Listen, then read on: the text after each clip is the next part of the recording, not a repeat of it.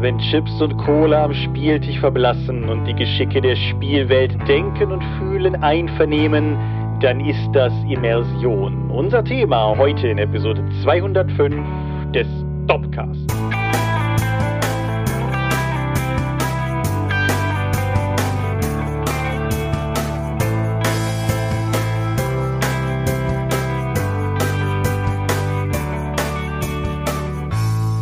Hi und herzlich willkommen zur Episode 205 des Dorpcast. Einmal mehr haben wir uns versammelt, über Dinge zu reden, die mit Rollenspiel zu tun haben. Und wenn ich wir sage, dann meine ich zum einen dich. Michael Skopje-Mingers, guten Abend. Zum anderen mich, Thomas Michalski. Hi. Und worüber reden wir heute? Immersion. Also, was einen in die Spielwelt zieht. Genau. Also, das Gefühl, wirklich in die Welt einzutauchen, eingefangen zu werden von dem, von dem, was einem da so geboten wird. Und ob es das überhaupt gibt. Und ob das quasi so eine Art unerreichbares Ziel am Horizont ist eine Fata Morgana, der Leute hinterherjagen, wenn sie stattdessen Würfel würfeln müssten oder sowas. Das, das finden wir heute raus. Vielleicht. Genau. Und äh, wir hoffen, dass euch diese Folge gut gefallen wird, denn die nächste verschiebt sich um einen Slot quasi. Also, sprich, in 14 Tagen kein Dropcast, in 28 Tagen wieder ein Dropcast. Warum? Da ist dieses Wochenende, über das wir schon mal gesprochen haben. Genau, dieses Wochenende, an dem die Collectors Club Convention stattfindet und die Feencon stattfindet und Mystics of Gaia erscheint und noch ein paar private Termine rumgeistern. Und ja, da das alles an einem Wochenende ist und wir nicht zusätzlich auch noch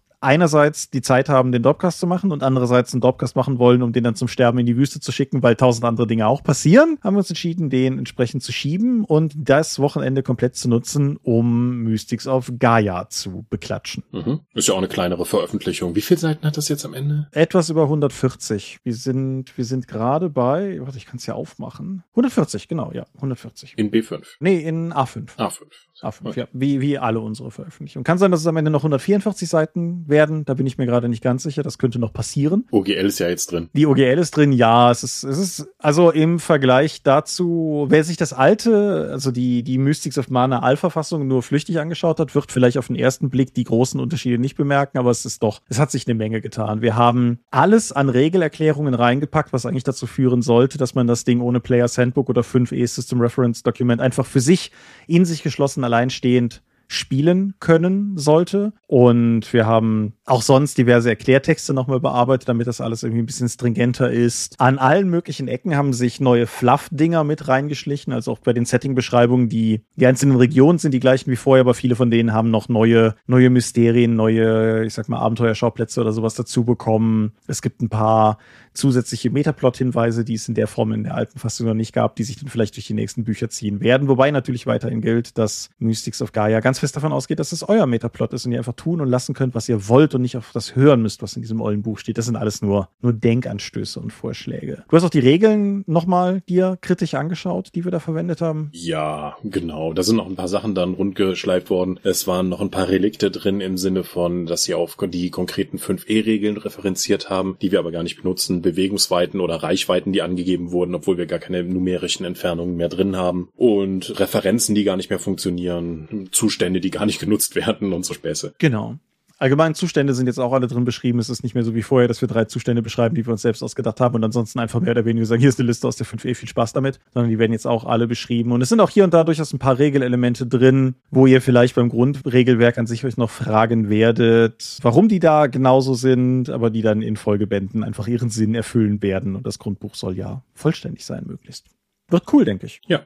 Wir sind auf euer Feedback gespannt. Definitiv. Wir haben jetzt so lange dran immer wieder gearbeitet. Ich bin gespannt, was, was wir jetzt, wie betriebsblind wir inzwischen geworden sind. Sehr, würde ich vermuten, sehr. Aber genau, das, das wird dann erscheinen. Und wir haben auch tatsächlich jetzt erst Gespräche über Folgeprodukte gesprochen. Das heißt, da soll auch, auch durchaus noch mehr kommen. Aber machen wir erstmal ein Grundbuch und dann gucken wir weiter. Und dann, wenn ich unsere Zeichnerin Melanie die Tage mal überfallen und sagen, hey, hier ist eine Liste, magst du uns nochmal Sachen zeichnen? Hm. Und hier ist Geld dafür. Und dann, dann gucken wir mal, wo uns das hinführt. Nee, ist cool soweit. Freue ich mich drauf. Und wo wir schon von D&D und PDFs sprechen, noch eine letzte Sache. Wir haben eine, eine Selbstkorrektur zur letzten Folge noch nachzutragen. Die hatte ich auch schon unter die Folge gepostet. Aber wir haben letzte Folge, in der es um Digitalisierung ging, gesagt, dass es keine offiziellen D&D 5 PDFs gäbe. Das ist so halbrichtig. Was wir meinten und was stimmt, ist, dass es keine PDF-Versionen der die 5 Bücher gibt. Es gibt aber durchaus einige Inhalte, die sind dann teilweise auch eher so, so sagen wir mal, Sekundärinhalte, aber die offiziell zur 5e gehören, die von Wizards of the Coast rausgebracht wurden und die als PDF verfügbar sind. Also in diesem Sinne gibt es die in die 5 PDFs, aber halt im Sinne der Bücher gibt es die nicht. Mhm. Ja.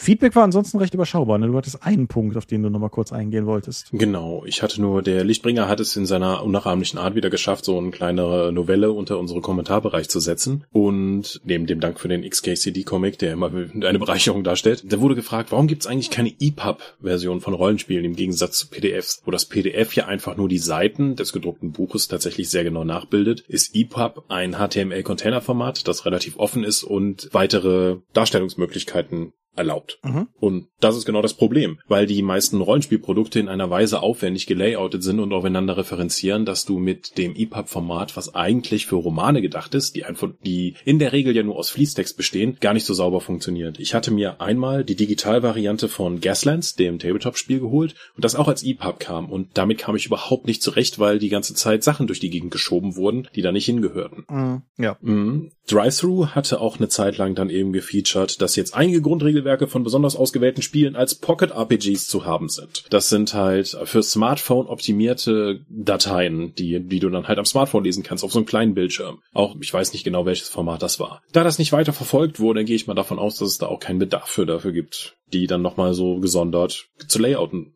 Ja, wenn, wenn du dir teilweise heutige Smartphones anguckst, sind die wahrscheinlich auch so groß, wie die Tablets zu der Zeit waren. Also insofern, ja. Ja, so alt ist das noch gar nicht. Und dazwischen gab es ja auch noch diese Tablet-Handy-Zwischenstufe, die ja zum Glück auch gestorben ist. Ja. Eine Besonderheit des deutschen Marktes ist noch, dass du eigentlich für jedes Dateiformat eine eigene ISBN nutzen musst.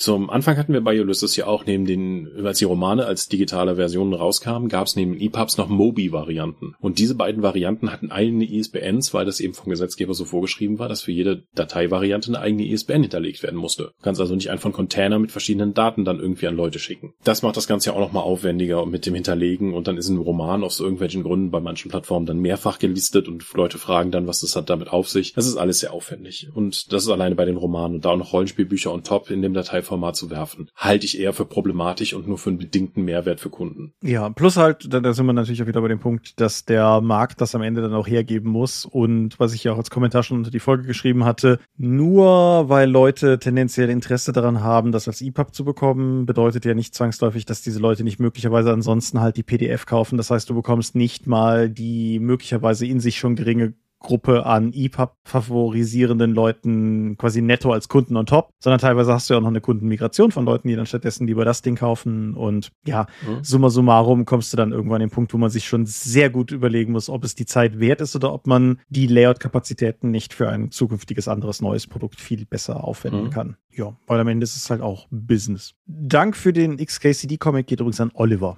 Der hatte den noch drunter gepostet. Ja, sonst, sonst war Feedback auch relativ überschaubar und insofern würde ich sagen, können wir zur Medienschau übergehen. Mhm. Du oder ich? Beginne du. Alles klar. Fangen wir mal damit an. Ich bin ein sehr großer Fan der Teenage Mutant Ninja Turtles oder wie sie damals bei uns in Deutschland hießen, Teenage Mutant Hero Turtles. Und Ninja ist auch viel zu aggressiv. Ja, das sind ja vor allem die Briten schuld, wo ja alles, wo Ninja draufsteht, ja. automatisch für Erwachsene ist. Jugendschutz ist auch bei anderen albern. Auf jeden Fall, ich bin das im Prinzip schon immer gewesen. Ich war das als Kind wegen der Zeichentrickserie, mit der viele von uns wahrscheinlich groß geworden sind. Ich war großer Fan der Kinofilme damals und bin dem Ganzen eigentlich auch immer so im Rahmen treu geblieben, wie dann halt gerade Sachen da waren, die irgendwie attraktiv erschienen. Und eine Sache, um die ich immer rumgeschlichen bin, aber die ich irgendwie, wo ich nie wirklich zugeschlagen habe, waren die aktuell, war der aktuelle Comiclauf, der bei IDW, IDW, wie auch immer, erscheint. Der sah immer interessant aus, hübscher Artstyle auf den Covern und so. Ich wusste, dass zumindestens der Kevin Eastman, also einer von den beiden Turtles-Urschöpfern, daran wieder beteiligt ist. Das ist ja eine, eine sehr dramatische Geschichte, wie die beiden Turtles-Comic-Schöpfer sich zeitweise darüber auch ziemlich zerstritten haben und so. Da gibt es eine The Toys That Made Us-Folge auf Netflix, die das recht populistisch, aber interessant darbietet. Naja, auf jeden Fall, ich habe hab diesen Comic nie groß eine Chance gegeben. Bis jetzt neulich, wo ich irgendwie dachte, boah, ich habe noch mal Bock, Comics zu lesen. Es war so dieselbe Zeit, wo ich dir auch hier Stray Dogs, wo wir neulich im, in der Medienshow darüber gesprochen haben. Und dann habe ich halt gedacht, ja, die haben diese, diesen aktuellen Turtles Comic Lauf, die haben da so Collectors Editions von rausgegeben, ziemlich dicke Bücher, immer so 300, 400 Seiten pro Teil. Holst du mal einen ersten, liest da einfach mal rein, vielleicht ist ja ganz cool 5075 Seiten später. Huch. Himmel, Herrgott, ist das gut. Also der eigentliche Kernlauf dieser Geschichte, der, der erste, ich sag mal, Story Arc, der von Tom Waltz und eben dem besagten Eastman gemacht wurde, umfasst 100 Ausgaben. Was die Collections machen und was ich wirklich, wirklich fantastisch finde, ist, die sammeln auch alle Nebenlinien, die in irgendeiner Form zur selben Continuity gehören, bis hin zu dem Crossover mit den Ghostbusters Hm. und sortieren die alle in der chronologisch richtigen Reihenfolge in die Bände. Und jeder, der mal versucht hat, einen Superheldencomic zu lesen, kann vielleicht erahnen, was das bedeutet, was das für eine, ein fantastisches Entgegenkommen an den Leser ist, weil es häufig Nebengeschichten gibt, die auch teilweise einzelbändende waren. Einfach so ein 32-Seiter, der mal irgendwo erschienen ist. Oder gratis Comicbook-Tag Comics, die Ich hatte ja von meiner Erfahrung mit Black Panther berichtet. Hm. Genau, und, und diese, diese Collections, sündhaft teure Biester, aber trotzdem, sortieren das halt alles in die chronologisch richtige Reihenfolge. Das heißt, du kannst dich wirklich hinsetzen. Also es sind bis jetzt 13 Hardcover-Bände erschienen. Die sind genau dieser erste Storylauf. Das sind diese 5000 und ein paar gequetschte Seiten. Kannst dich einfach vorne hinsetzen oder kannst dich hinsetzen und kannst vorne anfangen zu lesen und hast einfach eine einzige riesige Geschichte mit ein paar wild divergierenden Artstyles durch die Nebenlinien, die da reingerührt sind. Aber trotzdem. Aber das lohnt sich natürlich nur, wenn die Story gut ist. Und das war das Zweite, was mich wirklich beeindruckt hat. Diese Comics greifen so unendlich viel aus allen Kontinuitäten der vorangegangenen Turtles auf. Nicht so wie Turtles Forever, dieser, dieser Film von vor ein paar Jahren, der so Into the Spider-Verse mäßig einfach Continuities vermengt, Hm. sondern einfach in Form von, von Charakteren. Du hast irgendwie natürlich die Turtles. Du hast Krang, du hast Shredder, du hast Shredders Tochter Karai, du hast die Neutrinos, du magst dich erinnern, diese Aliens mit den abgefahrenen Punk-Frisuren mit irgendwie weiter. Du hast die, diese Steinmenschen, du hast Leatherhead, dieses Krokodil. Dann hast du so freakige Sachen aus dem wirklich tiefen Topf der obskuren Mutanten, die irgendwo mal aufgetaucht sind, so wie Mondo Gecko, an den man sich vielleicht noch erinnert oder vielleicht auch überhaupt nicht. Oder Seymour Guts, The Mutagen Man. Also wirklich, sagen wir mal, das, was man eigentlich in Deep Cuts nennt. Also wirklich, wirklich bizarre Sachen, die irgendwo drin waren. Und dann schaffen diese Comics es auch noch völlig unverschämt, gegen jede Wahrscheinlichkeit, die alle zu einer sinnvollen Geschichte zu vermengen, die nicht nur in sich funktioniert, sondern wirklich auch packend und spannend erzählt ist. Mhm. Und klar, April O'Neil, Casey Jones, Baxter Stockman, die, die ganzen, also alles Charaktere, die man halt kennen kann, Rocksteady, Bebop und so weiter. Und das Ganze ist eine wirklich dramatische und große Geschichte über den Foot Clan, die das ist hier mal eine etwas andere Variante, wie genau der, der Ursprung der Turtles funktioniert. In der Geschichte hier ist es eine Reinkarnationsgeschichte. Also der, der Charakter, der, der Shredder ist, ist eine Reinkarnation eines alten Ninjas namens Urokusaki und Splinter ist eine Reinkarnation von Hamato Yoshi und so weiter. Und allein wie das miteinander verwoben wird, wie dadurch auch die Beziehung von Splinter und den Turtles zum Foot Clan komplexer wird, weil sie ja letztendlich alle Inkarnationen von Leuten von damals waren. Eine ganze Mythologie, die dann noch draufgeschraubt ist, die letztendlich auch zu dem Finale führt. Charaktere, die wirklich sterben können. Charaktere, die wirklich verletzt werden können, emotional oder körperlich. Und das Ganze dann auch angemischt mit einer ganzen Reihe von neuen Figuren, die das Ganze auch nochmal interessanter machen, auflockern, die emotionalen Kontext liefern. Und dann kannst du auch einfach mal einen 32-seitigen Comic nur darüber machen, wie die Turtles miteinander Weihnachten feiern. In der aktuellen, teilweise angespannten Beziehungslage zueinander. Und dann kannst du halt wieder einen machen, wo Rocksteady und Bebop das Raumzeitkontinuum kaputt machen und Mhm. das wieder eingefangen werden muss. Und ich bin wirklich beeindruckt von dem, was das Ganze erzählerisch abliefert. Ich kann diesem schieren Umfang hier natürlich, also ich, ich müsste theoretisch, wenn wir von fünf Minuten pro Medium ausgehen, tausend Seiten des Comics pro Minute hier abdecken, um dem gerecht zu werden. Das funktioniert natürlich nicht. Aber es ist eine, eine toll erwachsen erzählte Geschichte von einem intrinsisch unfassbar albernen Thema, die, wie gesagt, einfach wirklich gut gelungen, auch optisch ansprechend, emotional einen einfangen dargeboten wird. Und wie gesagt, ich wollte einen davon lesen, es sind dann 13 geworden. Ich werde auch die nächsten lesen. Ich kann für die nächsten jetzt nichts sagen, weil die Story ab jetzt von jemand anderem betreut wird. Mal gucken, wie das wird. Aber ja, wirklich, wirklich sehr cool. Auch die Turtles untereinander, also jeder von den Turtles im, im Laufe der Jahre haben die ja ohnehin alle so ein bisschen von Inkarnation zu Inkarnation mehr Persönlichkeit bekommen, sodass du heute halt Leonardo den Anführer und Donatello den Bastler, Raphael den Zornigen und Michelangelo den Partytypen hast. Aber selbst diese Archetypen entwickelt dieser Comic in einer Art und Weise weiter, die halt jeden von denen wirklich zu einem relevanten individuellen Teil einer Geschichte machen. Und insofern, das ist ein irre guter Comic. Das hätte ich nicht gedacht. Das ist ein irre guter Comic. Hm. Du hast den in Papierform im Schrank stehen, nehme ich an. Ja. Ich, ich habe ja zeitweise mal Comics tatsächlich digital gelesen, hm. weil ich aus irgendeinem Grund das für mich zu der Zeit ganz gut funktionierte. Und dann habe ich irgendwann nochmal Comics auf Papier gelesen, im, ich glaube, Zuge der Star Wars, des Star Wars Comic-Abos, über das ich hier irgendwann mal ranten muss. und habe festgestellt, nee, auch da, da ist Papier einfach mehr mein Ding. Okay. Und wie gesagt, ziemliche Trümmer. Das ist im Prinzip so mhm. wie 13 18 Grundregelwerke vom, vom Volumen her. Hm. Du bist. Ja, vor einigen Jahren ist in Hollywood eine Wohnung gefunden worden, die seit den 80er Jahren versiegelt war. Das ist keinem aufgefallen. Nur dann hat wohl irgendjemand mal die Miete nicht gezahlt und dann hat man da geöffnet und hat gemerkt, es ist eine Wohnung, die im Zustand der 80er Jahre gefunden wurde. Und diese Wohnung gehörte einem Drehbuchschreiber und da war ein unvollendetes Drehbuch drin, was man sich dann genommen hat und gesagt hat, wir modernisieren das ein bisschen und bringen das dann raus. Und herausgekommen ist Killers Bodyguard.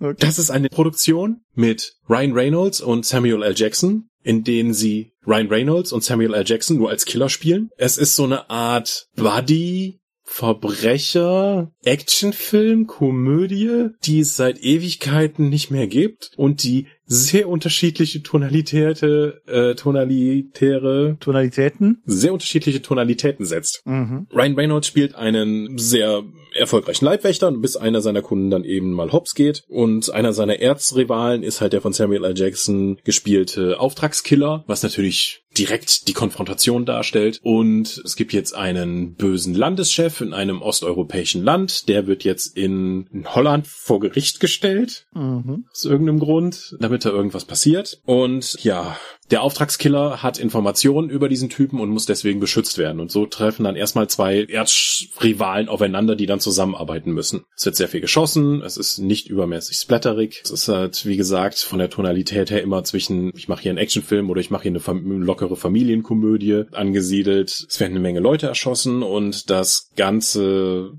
geht halt über ein paar Tage, wo die dann unterwegs sein müssen und die ganze Zeit dann von den Handlangern dieses bösartigen Staatschef dann gejagt werden. Ja, eigentlich gibt's dafür nicht viel zu sagen, außer wie, wie seltsam aus der, aus der Zeit gefallen der scheint. Was, wie sowohl Samuel L. Jackson wie auch Ryan Reynolds überhaupt keine Charaktere verkörpern, sondern weitestgehend das, was man von ihnen als Persona, sozusagen Metapersona erwartet, dass sie darüber nicht viel raus mehr machen müssen. Was mich wirklich irritiert hat, war, dass die Handlung halt quasi nebenan in den Niederlanden angesiedelt ist mhm. und dass es sich ganz komisch anfühlt, wenn Amerikaner halt wild ballernd sich Verfolgungsjagden durch die Innenstadt von Den Haag oder Amsterdam liefern und das keinen zu interessieren scheint. So, selbst die, die Polizisten, die dann irgendwie am entsprechenden Gebäude für den internationalen Gerichtshof, der nicht in Amsterdam ist, dann irgendwie rumhängen, die, die sagen so, hey, was ist denn hier überhaupt passiert? So, ja, seit heute Morgen gibt es wilde Schießereien und Verfolgungsjagden und jede Menge Tote. Warum reagiert hier keiner? Das, das fühlt sich komisch an, weil es so nah ist und das, das ist einfach so ja. absurd wirkt. Ich glaube, ich weiß, was du meinst, ja. Hm? Ja, insgesamt ein, wie gesagt, seltsam aus der Zeit gefallener Film, der mich zu seltenen Punkten überhaupt mal an den Bildschirm fesseln konnte, weil es einfach alles so vorhersehbar und so künstlich wirkte. Ich weiß nicht, warum es den in dieser Form gibt und was ich noch viel weniger verstehe ist, warum der auch noch eine Fortsetzung bekommen hat, die ich aber noch nicht gesehen habe und ich habe da auch nur so, sagen wir mal, bedingt Lust drauf, mir die auch noch anzusehen und mehr von diesem eher generischen Action-Buddy-Komödien-Zeug zu sehen, das einfach nicht mehr ins Jahr 2022 für mich passen möchte. Ja. Der ist auch ganz komisch geschrieben und die ganze Zeit passieren Dinge so irgendwie. Einer wird gefangen genommen, der befreit sich dann selbst und, und der andere fährt dann mit dem Auto vor, um den abzuholen. Wo, woher wusstest du, dass das jetzt da ist? Ihr habt vorher nicht miteinander geredet. Und sowas ist halt die ganze Zeit da drin. Ja, es ist, es ist ein ganz komischer Film, den ich, der mich, wie gesagt, zu keinem Zeitpunkt hat wirklich packen können. Ja, okay. Hm. Ich, also das Einzige, was ich über den Film weiß, ist, dass das mal wieder einer von, von diesen Filmtiteln ist, weil The Killer's Bodyguard heißt im Original The Hitman's Bodyguard. Hm. Das ist mal wieder so einer. Wie stehst du allgemein zu Ryan Reynolds? Hm, finde ich an sich okay, nur ähm, er hat sich halt inzwischen so sehr als Marke selbst aufgebaut, dass er halt, wie, wie ich ja schon gesagt habe, halt kaum noch Charaktere spielt, sondern vor allen Dingen sich selbst. Aber Samuel L. Jackson geht ja auch in eine ähnliche Richtung, mhm. auch wenn er noch eine breitere Palette hat und einfach auch mehr Jahre, in denen er schon verschiedene Rollen hat spielen können. Aber ich habe halt das Gefühl, alles, was ich von Ryan Reynolds in den letzten Jahren gesehen habe, ist effektiv Deadpool. Ja, ja, ich unterschreibe das vollständig. Das ist auch mein, mein großes, ich möchte nicht sagen Problem, doch, das ist mein großes Problem mit ihm, weil diese Aussage ist ja sogar wahr in Bezug auf Detective Pikachu. Und ja. wenn selbst ein Pikachu Deadpool ist, dann, hm, hm, weiß nicht, schwierig. Keine Empfehlung? Würde ich nicht sagen, nein. Du sagst 80er Jahre, ich sag 80er Jahre. Stranger Things Staffel 4 ist da. Das mit Abstand von mir persönlich meist erwartetste Netflix-Ding seit langem, sogar knapp vor Sandman, muss ich sagen.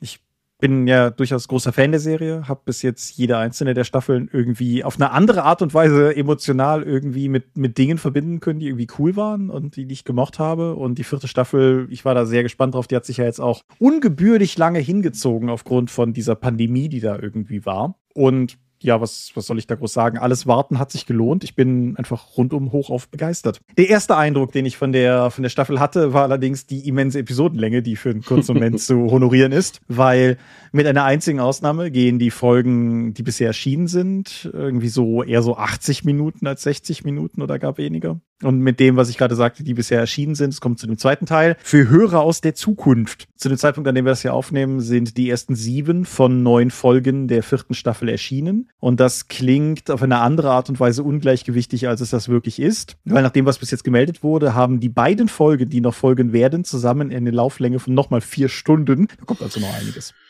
Ja. Die, die Staffel ist insgesamt ein bisschen düsterer als die vorangegangene, finde ich. Die, die Bandbreite von Dingen, die alle parallel passieren, ist ziemlich hoch, was auch die Folgenlänge erklärt. Aber die Serie jongliert es eigentlich recht geschickt.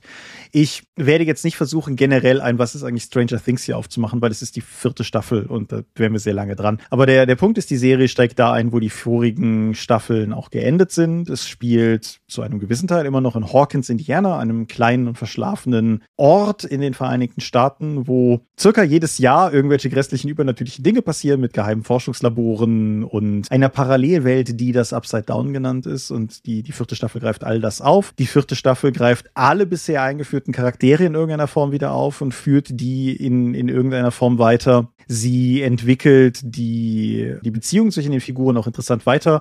Eine Sache, die mir vor der vierten Staffel nie so massiv aufgefallen ist, aber ich glaube, einer der Gründe, weshalb die Serie generell so erfolgreich ist, ist, dass sie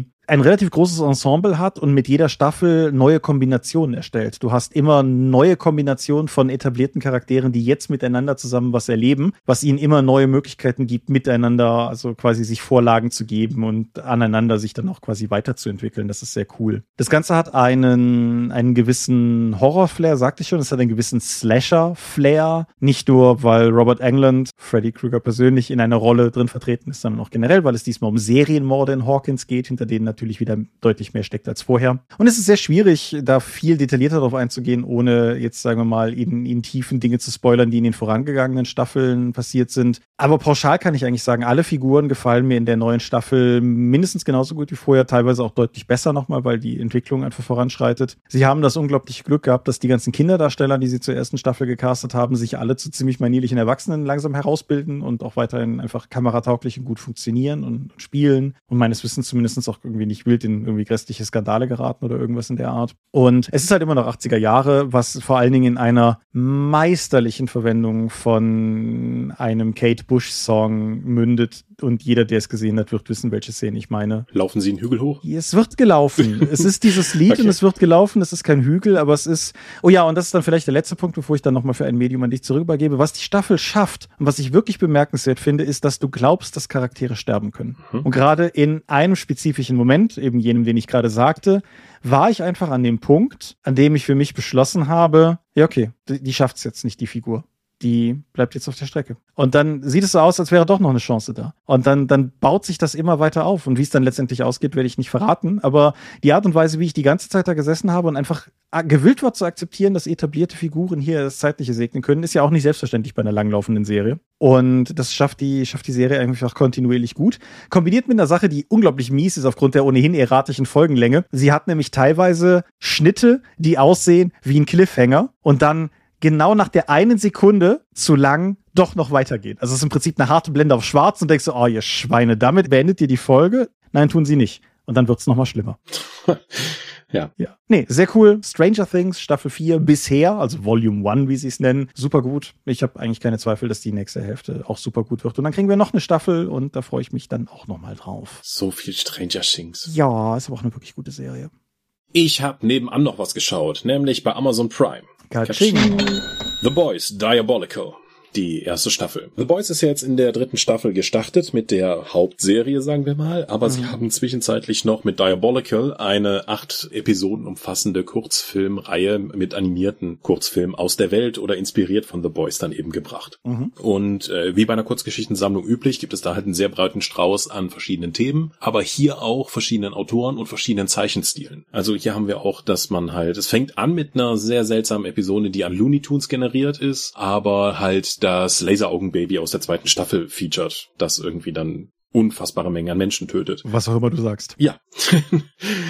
Die Episoden sind durchmischt, sagen wir mal. Nicht nur vom Stil, sondern auch von dem, wie sie glauben, The Boys interpretieren zu müssen oder was dabei heraussticht. Was ich vor allen Dingen mitnehme, dass die meisten Leute jetzt The Boys gesehen haben und gedacht haben, hey, weißt du, was wir unbedingt noch machen müssen, was, äh, wenn wir dann Kurzfilme dazu machen? Mehr Gewalt. Weil The Boys werden durch Gewalt definiert und deswegen sollten wir das auch zeigen. Und die meisten dieser Kurzfilme zeigen halt Blutfontänen, Innereien, abgerissene Körperteile und alles mögliche. Und ja, das kommt in The Boys vor. Das ist auch ein definierender Teil von den Boys, aber ich würde nicht sagen, dass das der Kern dieser Serie ist. Zumindest äh, in den Comics war es wesentlich präferenter. In der Action-Serie, in der Realserie, die jetzt auf Amazon Prime kommt, sehe ich allerdings ganz andere Themen, die dort relevant sind und die, das nur auf die Gewalt zu beschränken, verkauft die Serie meines Erachtens stark, sehr stark unter. Deswegen möchte ich auch eine Episode aus diesen ganzen acht hervorheben, in dem es eben darum geht, dass jemand, der sich sehr unsicher ist, zu Vaughn, dem bösen Megakonzern, der eben hinter diesen ganzen Superhelden steckt, geht, um eine Gesichtscreme auszuprobieren, die angeblich ihn dann ermöglichen könnte, nur wenn er sich das vorstellt, seinen Körper zu verändern und dann endlich all seine Träume verwirklichen zu können. Der geht da hin und probiert das aus und dann trifft er, traut er sich endlich seine Nachbarin zu fragen und die probiert das auch aus und dann werden sie so ein Instagram-Pärchen und dann machen sie halt so den ganzen Instagram-Celebrity Hochflug und dann den Absturz mit, kämpfen dann später auch um die letzten Ressourcen davon, um sich dann ihren Körper noch aufzupimpen, als sie dann die Creme nicht mehr hergestellt wird. Und das Ganze endet dann sozusagen Black Mirrorhaft sogar. Und das ist nicht nur interessant, weil es eben die gesellschaftlichen Implikationen von dieser, von dieser Superheldencreme effektiv und der Körperveränderung aufgreift, sondern auch die sozialen Medien, die darauf dann eben reagieren und was die dann eben damit machen und die Abhängigkeit dahinter und wie das auch Leute zerstören kann. Und das fand ich am ehesten, was The Boys kennzeichnet und auch für mich die stärkste Episode dieses ganzen Krams. Insgesamt fand ich diese Animationspotpourri doch eher seltsam. Auch vor allen Dingen, da eine Episode von Garth Ennis, also dem ursprünglichen Macher der, der Comics gibt, die nicht in der Kontinuität der Fernsehserie, also der Amazon Prime Serie steht, sondern in der Kontinuität der Comics, wo die Figuren auch wie in den Comics aussehen und auch entsprechend äh, charakterisiert sind, weil die sind in der Serie ja schon teilweise sehr anders weird. Ja, das gibt halt insgesamt ein sehr, sehr hit- und missmäßiges und uneinheitliches Bild, auch was die Kräfte der Superhelden angeht, die da stellenweise vorkommen, weil die einfach auf einem Powerniveau sind, das sonst nicht in der Serie zu sehen ist und die eigentlich dann sehr viel prominenter sein sollten. Insgesamt fand ich Diabolical daher weit unter den Möglichkeiten, die es eben gibt und vielleicht sogar für The Boys als Gesamtmarke vielleicht der falsche Weg. Ja, muss, muss ja heute alles ein Franchise sein. Mhm. Okay. Aber wenn besagte Stranger Things Szene läuft. Und wenn ich zusammen mit meiner mitguckenden, wenn wir, wenn wir beide quasi an der Kante der Couch sitzen und nicht sicher sind, ob das oder ob das nicht, wie das ausgehen wird. Und wenn wir, wenn wir quasi in dem Moment völlig eingefangen sind von dieser Serie, ist das dann Immersion? Ja, weil du halt mit den Charakteren mitfieberst. Du bist halt quasi in diese Welt gezogen und kannst dir vorstellen, dann halt emotional, also eine parasoziale Bindung an diese Figuren aufzubauen. Du lebst also quasi für diesen Moment dann auch in dieser Welt und fieberst mit den Charakteren mit. Hm. Parasoziale Bindung, schreib du mir noch mal irgendwo an den Rand, ich würde zu viele bildungsbürgerliche Begriffe verwenden.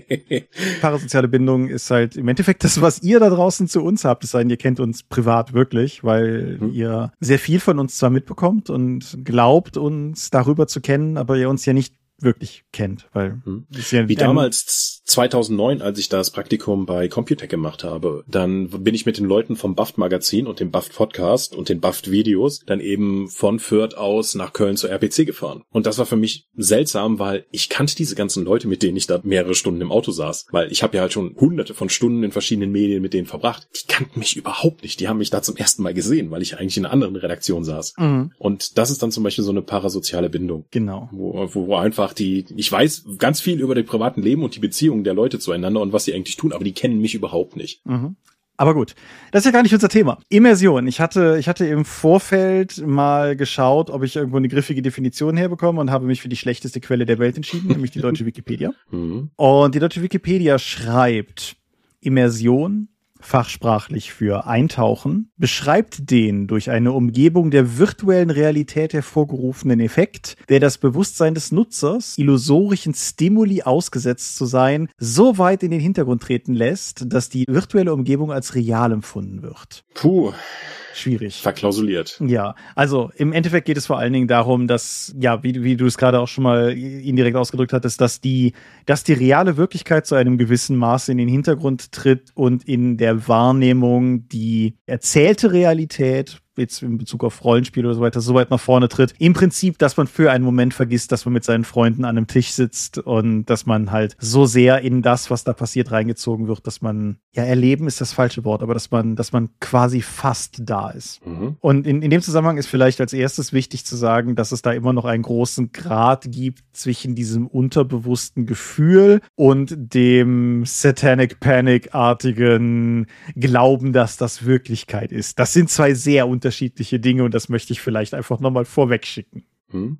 Aber ich glaube, im Lab-Bereich nennen sie den Bleed, wenn also die Sachen, die du als Charakter erlebst, in die reale Welt mit rüber tropfeln, weil du es einfach nicht mehr so genau trennen kannst, weil es einfach so emotional dich so geprägt hat. Ich, ich, ich glaube, im Fantasy Lab oder im Vampire Lab, was ja noch viel näher ist, weil man dann eben keine Elfenöhrchen trägt, kann ich mir das schon vorstellen. Also, mhm. wie siehst du das? Du, du bist ja selbst schon mal in Klamotte durch den Wald gelaufen. Ich bin selbst schon mal in Klamotte durch den Wald gelaufen. Ja, ich kann das, ich kann das in vielerlei Hinsicht durchaus bestätigen und das wird uns, glaube ich, über den Bogen dann noch wieder zu der Pen and Paper Thematik zurückführen. Also zum einen, es ist sehr viel einfacher, sich vorzustellen, in einem dunklen, kalten Wald zu sein, wenn man in einem dunklen, kalten Wald ist. Der, der Teil ist der, der kommt einem sehr entgegen. Und das ist auch durchaus eine interessante Erfahrung, alleine schon für sich genommen. Das ist ja der Grund, weshalb ich sage, eigentlich sollte jeder, der irgendwie Rollenspiel macht, zumindest irgendwie mal ein, zwei Lab-Erfahrungen mitnehmen, um einfach so ein paar paar Erfahrungen aus erster Hand mitzunehmen. Auch wenn das natürlich immer noch Latexpömpfen sind und so weiter und so fort, aber trotzdem halt, um, um da so ein bisschen egal. Auf jeden Fall, das, der Teil ist einfach. Der interessantere Teil ist aber, finde ich, wirklich der,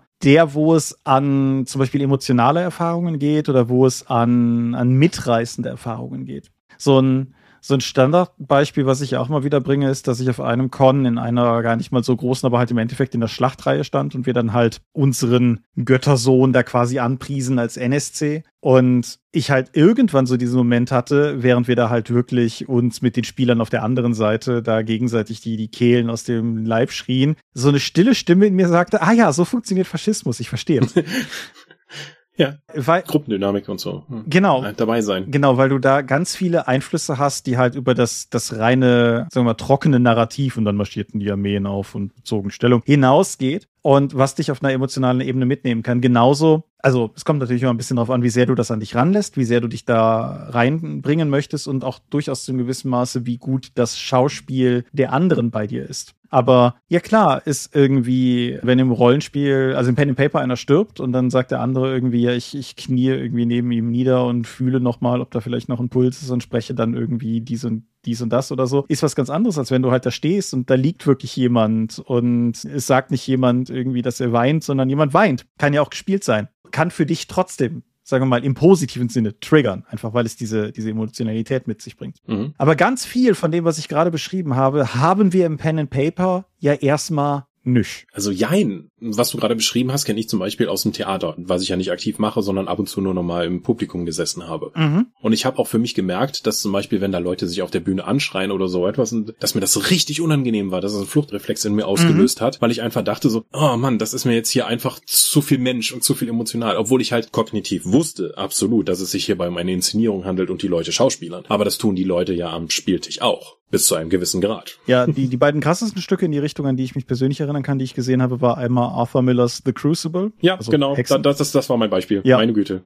Das, das war, also ich meine, wir meinen ja dieselbe Aufführung, das war im Endeffekt eine Universitätsgruppe, die das aufgeführt hat, Actors Nausea in Aachen. Aber Gott hat mich das mitgenommen. Hm. Und eine Aufführung von Clockwork Orange. Clockwork Orange ist auch ein heißes Stück, um es quasi live auf der Bühne zu Mhm. sehen. Das, ja. Und tatsächlich eine Schultheaterinszenierung von Die Welle, die war auch. Aber ja, auf jeden Fall, genau. Aber The Crucible ist da ganz, ganz weit vorne gewesen. Das war eine krasse Aufführung. So, und jetzt sagen wir ja oftmals, dass Rollenspiel ist ja quasi so Tischtheater. Mhm. Oder einige Leute empfinden das so. Und für einige Leute ist ja auch Immersion ein wichtiges Spielziel, dass sie eben in diese Welt eintauchen können. Mhm. Wo würdest du dich denn da verordnen? Ah, das ist schwierig. Ich bin da, ich bin da sehr zweigeteilt, weil ich auf der einen Seite glaube, ja, also andersrum. Ich glaube, dass Immersion ein sehr mächtiges Gefühl sein kann. Sagen wir mal so. Die, diesen, nennen wir es mal einen Zustand. Dieser Zustand von Immersion, den man erreichen kann, der ist sehr wirkmächtig. Jetzt völlig egal erstmal, ob das LARP oder Pen Paper oder Theater oder Kino oder irgendwas ist halt. Das ist ein sehr mächtiger Effekt.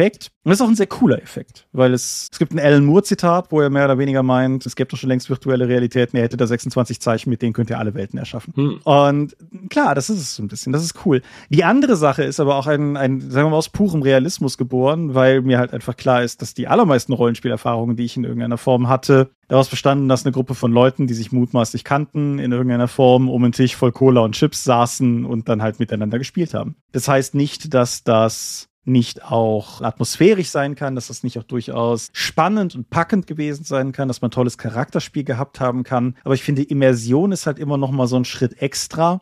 Und es ist vielleicht ein bisschen viel verlangt, das wirklich als Ziel zu definieren. Findest du, wenn das die Intention aller am Tisch Spielenden ist? Ich bin mir halt, ich bin mir halt unsicher, wie verlässlich dieser Zustand wirklich heraufzubeschwören ist. Mhm. Vielleicht gibt es Leute, die sehr viel disziplinierter spielen, als, als ich das meistens erlebe, oder ich würde auch vermuten, als du das in den meisten Fällen erlebst. Mhm. Halt auch, wir, wir wir werden ja gleich noch zum Thema kommen, Störquellen und so weiter, also was das Eliminieren davon betrifft. Und ja, ja klar, ich weiß, es gibt Runden, die halt irgendwie Knabberzeug am Tisch verbieten, weil das sie irgendwie stört oder so. Das gibt's ja alles da draußen, das weiß ich. Mhm. Und dann geht das vielleicht auch. Aber, also du hast ja, die Frage war ja, wie, wie ich das für mich definiere. Also da kamen wir ja her.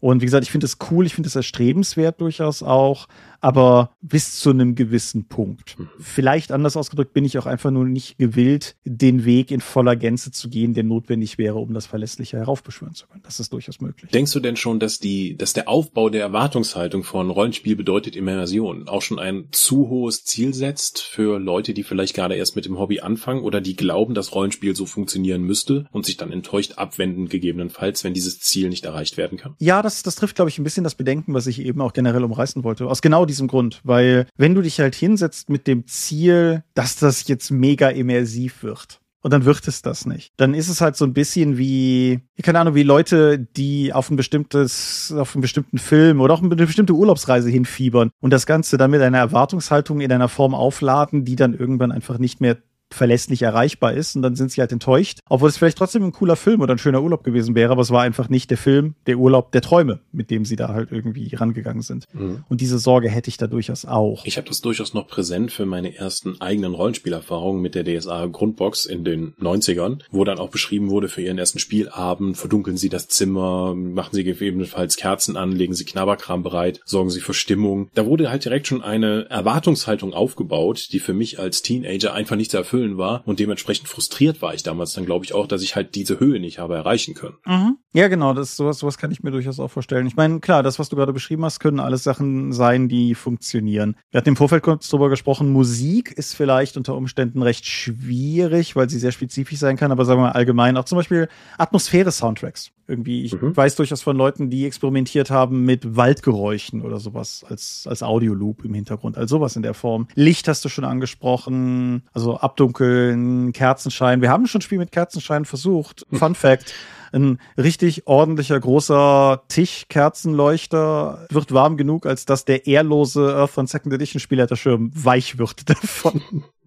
Wir haben ja auch, als wir im Park gespielt haben, hatten wir auch kleine Teelichter dann irgendwie noch dabei, um noch die mindestens ein bisschen was von unserem Charakterbogen sehen zu können. Das war allerdings weniger der Immersion geschuldet, als vielmehr, dass wir dabei grillen wollten. Ja, aber das ist, das mit den Parks natürlich ein gutes Beispiel, weil, also beispielsweise in dem Szenario, in dem wir da gespielt haben, irgendwie drei andere von diesen Wiesenfetzen waren von Leuten bedeckt, die auch gegrillt haben. Irgendwo in der Ecke haben noch Leute irgendwie Frisbee oder irgendwas mit einem Ball gespielt oder so. Und äh, irgendwann später kommt der verwirrte Penner, der der Leergut einsammelt, noch vorbei mhm. und sich nicht abwimmelt. Mhm. In diesem Szenario tiefgreifend, tiefschürfende, immersive Erfahrungen zu erzeugen, halte ich für, sagen wir mal, hochlevelig. Da muss ich schon mhm. ziemlich, ziemlich hinlegen. Auf der anderen Seite, eine der, das habe ich im Dropcast bestimmt auch schon dreimal erzählt, aber eine der innigsten, stärksten Erfahrungen in so eine Richtung war eine Runde Cthulhu auf der Redcon, als die Redcon noch in Dortmund war. Das war auch nicht die beste Convention für immersives Spiel. Von den ganzen Räumlichkeiten her. Es war immer glühend heiß und so weiter und so fort. Aber es war einfach eine coole Runde, weil halt auch alle Leute am Tisch, und das ist natürlich der, der, der eine andere Facette davon, alle Leute am Tisch auch wirklich gewillt waren, sich in diese Geschichte reinziehen zu lassen. Wie Suspension of Disbelief, aber krasser im Prinzip. Mhm. Und da hat das halt schon auch irgendwie funktioniert. Hm. Trotz aller Störfaktoren meinst du? Trotz aller Störfaktoren, genau. Um kurz auf diese Störfaktoren einfach kurz einzuschwenken, wo wir sie jetzt gerade schon, schon zweimal genamedroppt haben. Also ich hatte, oder wir hatten ja auch im Vorgespräch ein bisschen drüber gesprochen. Der eine Level ist einfach alles, was Outgame ist und alles, was Quatsch ist. Mhm. Wenn die Spielleitung versucht, eine bestimmte Atmosphäre zu erzeugen und das Ganze halt auch entsprechend aufbaut, braucht es einen doofen Spruch, um es kaputt zu machen. Mhm. Es ist egal, wie viele vorher aufbaust, ein doofer Spruch und es stirbt halt irgendwie. Oder äh, selber Moment, großer atmosphärischer Aufbau, erzählt gerade, arbeitet sich irgendwie narrativ auf den Punkt hin, wo, weiß ich nicht, der Mörder enthüllt wird oder irgendwas. Und irgendwer fragt quer über den Tisch, ob er nochmal die Kohle haben kann. Oder der Pizzabote klingelt. Oder irg irgendein äußerer Faktor, der halt entsprechend da einfach reinhaut und in dem Moment den, den, sagen wir, den Fluss unterbricht. Katze springt auf den Tisch, Hund muss gestreichelt werden, Kinder, die man schon dreimal ins Bett gebracht hat, tauchen plötzlich wieder auf. Genau, all, also Sachen. Dann natürlich Handys, mhm. Geißel meines Spielleitertums, aber es ist ein Kampf, von dem ich weiß, dass ich ihn nicht gewinnen kann, aber was würde ich für ein Handykorb tun manchmal? Mhm. Ja, aber klar, du das sind so Faktoren. Wir hatten im Vorgespräch kurz über Wetter gesprochen. Wenn du halt irgendwie die große Arktis-Expedition spielst und machst das im Sommer bei 37 Grad, dann wird es auf jeden Fall schwieriger sein, sich da rein zu versetzen, wie es ist, beinahe zu erfrieren und umgekehrt genauso. Wenn du halt irgendwie im Winter spielst und Mühe und Not hast, den Kachelofen in Gang zu kriegen und gleichzeitig irgendwie die große Wüstenexpedition thematisierst, wird das halt auch vermutlich den Leuten immer, immer schwerer fallen. Aber du hattest da noch einen interessanten Punkt gebracht, den ich auf jeden Fall spannend fand, weil ich ihn gar nicht auf dem Schirm hatte, nämlich die Mechanik von Spielen. Mhm. Ich weiß es zumindest aus meiner Zeit, wo ich mich mit Videospielwirkung in der Gewaltforschung auseinandergesetzt habe. Und da ist mir auch eine Forschung untergekommen, die halt meinte, dass die Immersion bei Videospielen geringer wäre bei den Rezipienten als zum Beispiel im Medium Film, weil das Medium Film ist ein passives Aufnehmen. Das heißt, das kannst du einfach auf dich wirken lassen, wohingegen du im Medium Spiel die Mechanik dazwischen hast, die du noch bedienen musst, damit eben die Geschichte weitergeht. Das heißt, diese Mechanik unterbricht immer mal wieder den eigentlichen Spielaufbau. Mhm. Ich hatte es damals, glaube ich, auch bei diesem interaktiven Adventure von Borderlands von Telltale Games beschrieben, dass mir das insgesamt eigentlich besser gefallen hätte, wenn ich nicht zwischendurch hätte auf Knöpfe drücken müssen. Mhm. Ja. Ich wollte also lieber eine Serie sehen, anstatt dieses Adventure dann mit den äh, Anführungszeichen Spielelementen dann eben noch zu benutzen. Aber dabei hat uns doch die ganze Gewaltforschung immer gesagt, dass gerade dieses interaktive Element und so. Aber ich, ich reiz dich mal nicht weiter.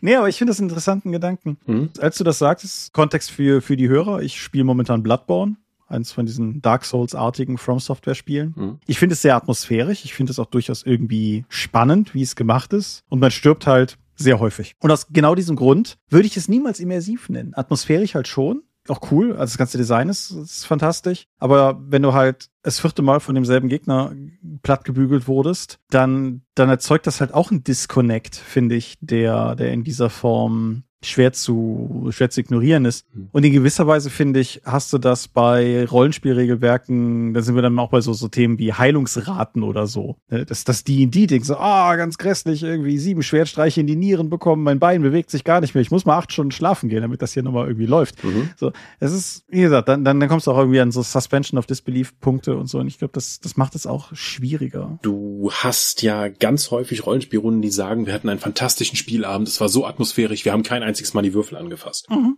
Ja. Das heißt, für die Leute funktioniert das zum Beispiel nicht. Oder weil für die meisten Rollenspiele, die halt, die man halt auch so auf dem Markt haben, sind halt auch noch die Mechanik und das eigentliche Ziel auch noch stark getrennt. Man hat es ja am stärksten, finde ich, immer wieder bei den Kampfregeln. Wo du also quasi komplett aus dem Spiel rausgenommen wirst und einfach jetzt in diesen kleinteiligen taktischen Kampf gehst. Was vielleicht gar nicht für das Rollenspiel an sich, für das, was du eigentlich ausrichten wolltest oder was dein Thema ist, gut ist, aber Leute gehen einfach davon aus, dass ein Rollenspiel halt so ein taktischer Kampf gehört, der in Runden abläuft und so ein Spaß. Mhm, ja. Es gibt ja in den letzten 15 Jahren genug Indie-Games oder kleine Erzählspiele, die das eben genau das eben klären, sodass die Mechanik dich eben nicht aus der Immersion rausreißt, sondern die vielleicht sogar noch unterstützen kann, indem eben das, was du hier mechanisch tust, halt auch damit zugehört. Nehmen wir zum Beispiel mal so ein Spiel mit einem Jenga-Turm. Ja. Was albern klingt, in Dread hast du halt konkret diesen Bedrohungs-Haptikturm vor dir und je weiter das Spiel geht, desto augenscheinlicher wird halt die Bedrohung und das Problem, auf das du halt zu zwangsläufig zuschlitterst. Ja, ich würde Ten Candles noch ins Rennen führen, Mhm. was ja diese ganze Beleuchtungskerzen-Thematik zu einer Spielmechanik macht. Und dadurch auf ganz vielen Ebenen funktioniert. Zum einen, weil du halt, sagen wir mal, zu einem gewissen Maße losgelöst, also weil das nochmal losgelöst ist von bestimmten Würfelmechanismen, die auch vorhanden sind. Und weil du vor allen Dingen einfach auch der Spielfortschritt bemisst sich auf negative Art und Weise in der Menge von Kerzen, die bereits verloschen sind. Und das dadurch sinkende Lichtniveau im Raum vermittelt dir halt auch nochmal auf einer unterbewussten Ebene oder einer unbewussten Ebene, wenn du so willst, wie die Situation sich zuspitzt, wie es halt immer drastischer wird. Und das ist eine, das ist eine ganz besondere Wirkung, die halt nur funktioniert, weil du diese Zusatzebene mit hast in dem Spiel. Mhm. Aber ja, es stimmt auch. Also auch wenn ich mich sonst so zurückerinnere, die Szenen, die ich durchaus als immersiv anbringen würde. Wir haben damals hier im Dorpcast vor vielen Jahren über mein Star Wars Rollenspielwochenende mit den Vögten und Hannah Möllmann und Co. gesprochen, wo wir uns da am Ende theatralisch geopfert haben und ja, selbst unsere Spielleiterin quasi gefühlt den Tränen nah war, als wir da halt irgendwie vor uns hingestorben sind. Aber wir sind halt nicht gestorben, weil wir einen Würfelwurf nicht geschafft haben, sondern weil wir uns halt in einer dedizierten narrativen Entscheidung dazu entschieden haben. Mhm. Die erste Regel des Autoplay-Plus. Da würdest also sagen, dass halt die Mechanik auf jeden Fall dann irgendwie im Weg stehen würde, weil die Mechanik, die gegebenenfalls ein anderes Auskommen generiert, als du das selbst dir geplant hattest für die gemeinsame Erzählung, um die Immersion aufrechtzuerhalten. Das ist nicht der Punkt, auf den ich hinaus wollte, sagen wir mal so. Hm.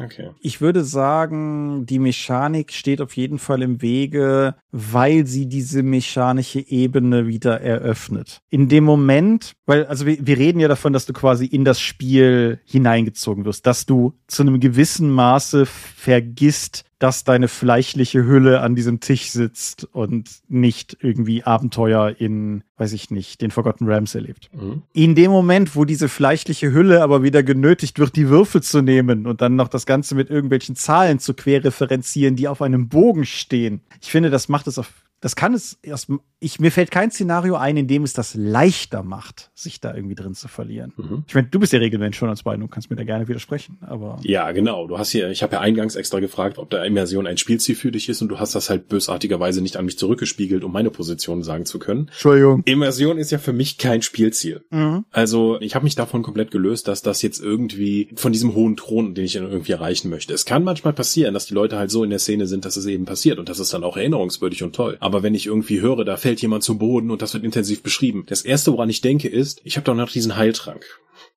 Ja. Oder ich habe doch diesen heilen Heilzauber. Ich habe noch dieses eine Pergament, womit ich das machen kann. Warum habe ich eigentlich Heilkunde Wunden so hoch gesteigert, wenn ich das jetzt nicht anwenden kann? Das heißt, ich denke viel mehr an diesen Mechaniken und damit, ich weiß nicht, ob ich mir damit eine stärkere Immersion verbaue, aber wenn das gar nicht erst mein Spielziel ist, ist das halt auch kein so großes Problem für mich. Aber ich komme dann halt nicht so auf diese narrative Ebene rein, weil ich einfach versuche, diese Probleme, die sich mir eben stellen in dem Abenteuer, in dem Szenario, in dem wir uns befinden, dass ich die auch versuche, mit der, mit dem, mit den mir gegebenen Mechaniken zu lösen weswegen ich auch so relativ hilflos vor Fate stehe, was halt eine freie Interpretation oftmals voraussetzt. Ich finde, das geht, aber das, das, das Schlachtfeld machen wir heute auch nicht auf. Aber was, wie du das gerade beschrieben hast, also grundsätzlich kann das auf jeden Fall auch unterschreiben. Also gerade dann im Moment, wo Würfel und Regeln wieder reinkommen. Genau, irgendwie der Gefährte geht zu Boden und ich denke halt nicht, oh mein Gott, Alrik, sondern ich denke halt auch, okay, wenn ich in der nächsten Runde meine Reaktion aufgebe, um daraus noch eine Bewegungsaktion zu machen, schaffe ich es vielleicht dahin, um mit der Aktion noch irgendwie das, das Kraut Ja. in seinen, ne, genau, ja. Dann bin ich halt nicht mehr, in, bin ich halt nicht mehr in Immersion, sondern in der Lösung des Spiels, das vor mir liegt. Mhm. Was ich aber bemerkenswert finde, wie gesagt, gerade aus dem heraus, wie du es auch gerade beschrieben hast, ich glaube, es gibt ein ein Pendant, das, für das ich sträflich keinen Namen wüsste, was sich gerade auf dieser mechanischen Ebene abspielt. Wenn wir, wenn wir quasi davon ausgehen, dass wir hier so von einer, einer emotionalen Einverleibung in irgendeiner Form sprechen. Dieser Moment, des entscheidenden Würfelwurfs, den du mit Sicherheit auch kennst, mhm. der ja auch durchaus, also Außenstehende, die keine Ahnung von dem Hobby haben und eine Gruppe Rollenspieler beobachten, die alle gebannt drauf starren, dass einer würfelt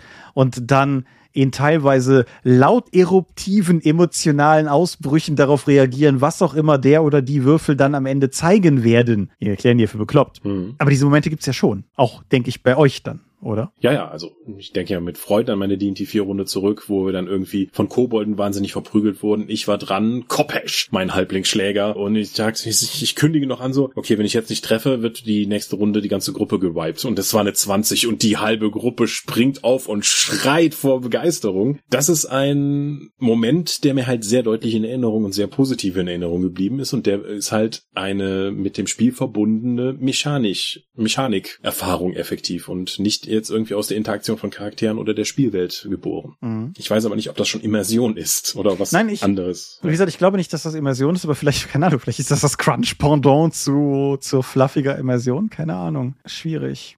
Warum denkst du, wollen Leute Immersion? Weil es halt eine emotionale Bindung und so eine katharsische Reinigung durch die emotionalen Erlebnisse, die du dann eben im Rollenspiel selbst gestalten kannst. Mhm. Vielleicht, vielleicht haben die einfach nur Bock aufs Schauspiel. Möglich. Vielleicht ist es halt einfach für sie intrinsisch sehr darin halt attraktiv, in diese Spielwelt einzutauchen, um dann eben in Aventurien einen Bäcker darzustellen oder so etwas in der Art und einfach dieses Abtauchen in der Spielwelt, das Ausschalten von der, von dem Alltag einfach, mhm. dieses Abtauchen, das Reenactment in der Spielwelt, die Interaktion mit anderen Spielercharakteren und den Nichtspielercharakteren, dass das für sie eben Rollenspiel kennzeichnet und das, dann ist natürlich Immersion da eine sehr gute Möglichkeit, Möglichkeit, da einfach noch mehr emotionale Befriedigung rauszuziehen.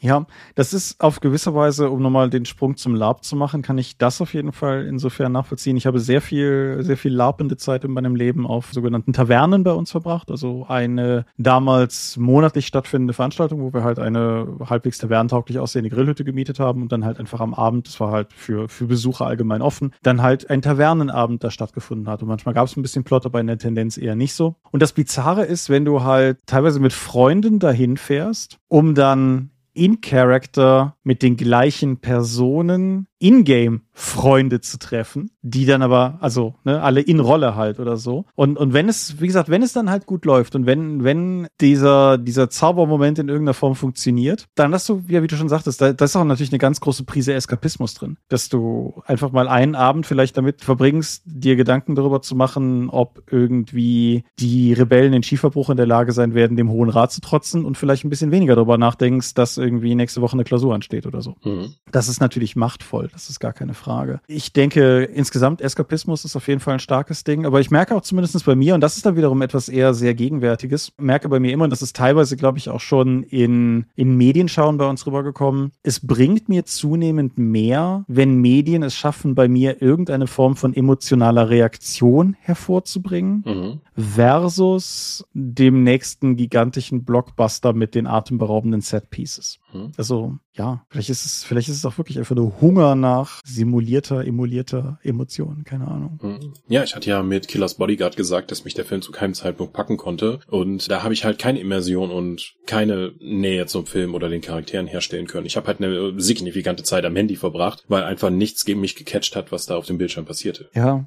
Klar, das ist, das ist natürlich auch eine, eine durchaus eine gegebene Verschiebung. Das ist ein bisschen so, wie der Dobsche Marcel vor einer Weile zu mir sagte, dass er früher, wenn er sowas wie Dune konsumiert hat, hatten wir vielleicht auch schon mal im Dobcast, früher, wenn er sowas wie Dune konsumiert hat, er halt gedacht hat, was labern die Leute denn so lange, wann kommt denn hier wieder Action? Mhm. Und er sich halt heute in Action-Momenten denkt, ja komm, das habe ich doch alles schon fünfmal gesehen, können, können wir wieder zu den Leuten umschalten, die gerade interessante philosophische Gespräche führen. Mhm. Und da finde ich mich halt durchaus auch drin wieder. Keine Ahnung, vielleicht geht es auch alles in so eine Richtung. Schwierig. Ich finde es auf jeden Fall ein komplexes Thema. Ich, es ist auch tatsächlich ein Thema im Gesamtfeld Rollenspiel und ich glaube, dir ging das ja durchaus im Vorfeld auch so, wo ich noch keine, wo ich noch nicht das Gefühl habe, es so wirklich durchdrungen zu haben. Also ist diffus. Ja. Ja.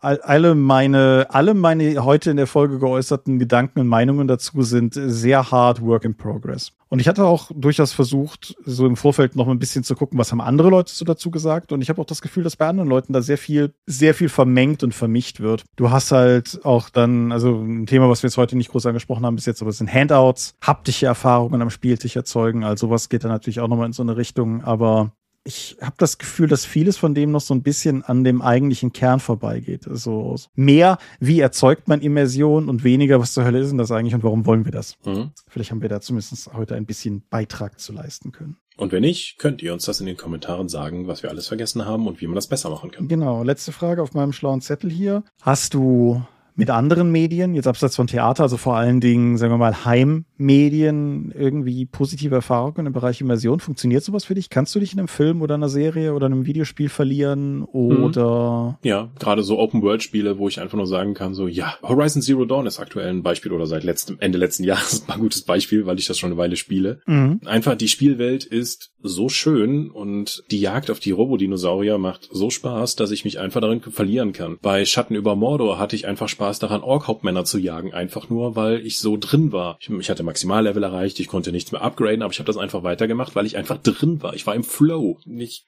konnte mich darin verlieren und ich habe einfach Spaß gehabt, in dieser Welt zu agieren. Ja, ja, spannend. Ja, ich, ich kann das durchaus auch unterschreiben. Also tatsächlich auch Open-World-Spiele, aber auch geleitete narrative Erfahrungen. Ich habe vor um, ähm, zwei Jahren oder so habe ich im Dropcast über Tell Me Why geredet, das von den Life is Strange Machern gemachte Spiel über, also was halt auch thematisch einfach bei mir sehr, sehr nahe lag, weil darin es um, um die Erbschaft eines Elternhauses geht und das Entdecken von Dingen in diesem Elternhaus, das liegt mir, also das kommt mir entsprechend nahe oder so. Und auch Gone Home zum Beispiel, über das du hier auch mal geredet hast, mhm. was, ich, was ich auch in so eine, so eine Kategorie packen würde oder so. Also ja, für mich funktioniert es auch und lustigerweise würde ich es da vielleicht sogar fast eher als ein Ziel von mir definieren, als wirklich beim Rollenspiel, wo der soziale und mhm. spielerische Aspekt irgendwie weiter vorne sitzt als bei anderen. Im Einzelspielmodus kannst du es auch viel besser steuern, weil es eben diese Störfaktoren eher ausgeschaltet werden können, als wenn du mit fünf Leuten an einem Tisch sitzt. Das stimmt, ja.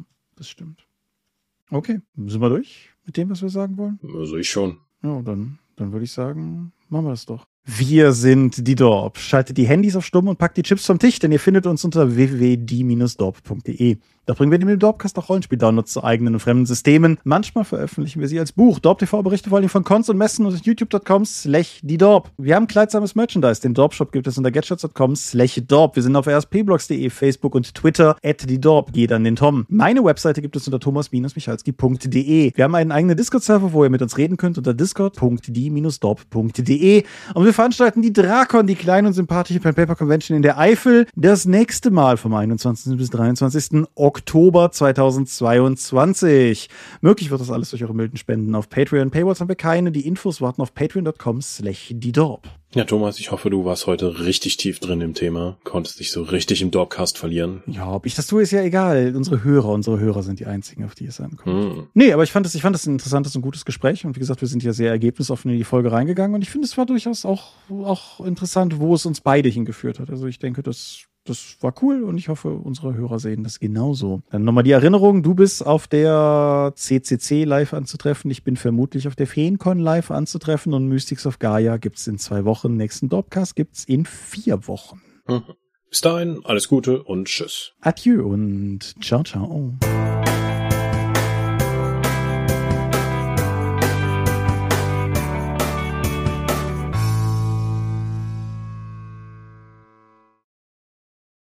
Smooth. Ich denke auch, ne? War, ja. Also, ich denke, denke, waren viele gute Punkte drin. Überhaupt nicht in der Reihenfolge, wie ich irgendwie gedacht hätte, dass wir über Dinge sprechen würden. Aber es hat einen guten Fluss. Ich fände es interessant, mal Immersion mit der Flow-Theorie irgendwie zusammenzuführen und zu zeigen, ob das das gleiche ist, obwohl da Parallelen sind, was man da lernen kann. Es gibt, es gibt so ein, es gibt so ein paar Sachen, die, die in so eine Richtung gehen. Ja, Immersion, Flow-Theorie, Meditation tatsächlich in gewisser Weise. Hm. Weil, weil es da ist, es gibt ja, also, du kannst dich halt hinsetzen und kannst halt da rumsitzen, aber es gibt ja durchaus auch einen, einen Zustand, den du da versuchst zu erreichen. Also ja, da, da könnte man, da könnte man sogar richtig Wissenschaft drauf werfen, glaube ich. Mhm. Aber da sind wir die Falschen für.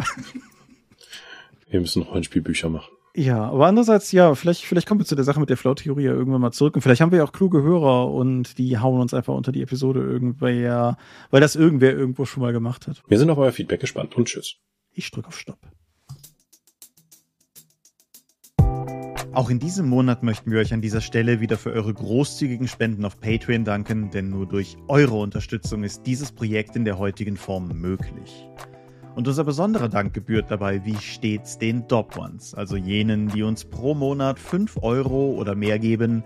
Und im Juni 2022 sind das Aika, Alishara, Vitus Arcanion, Arudwan aka AGS, Lambert Behnke, Big Bear, Gerrit Bonn, Bruder Tjorben, Daniela, Daniel Doppelstein, Dorifer, Joachim Eckert, Exeter, Excalibert, Michaela Fege, Björn Finke, Kai Frerich, Marcel Gehlen, Gelbwurstfieber, Alexander Hartung, Jörn Heimessoff, Hungerhummel, die 100 Questengesellschaft, Dominik Koch, Stefan Lengel,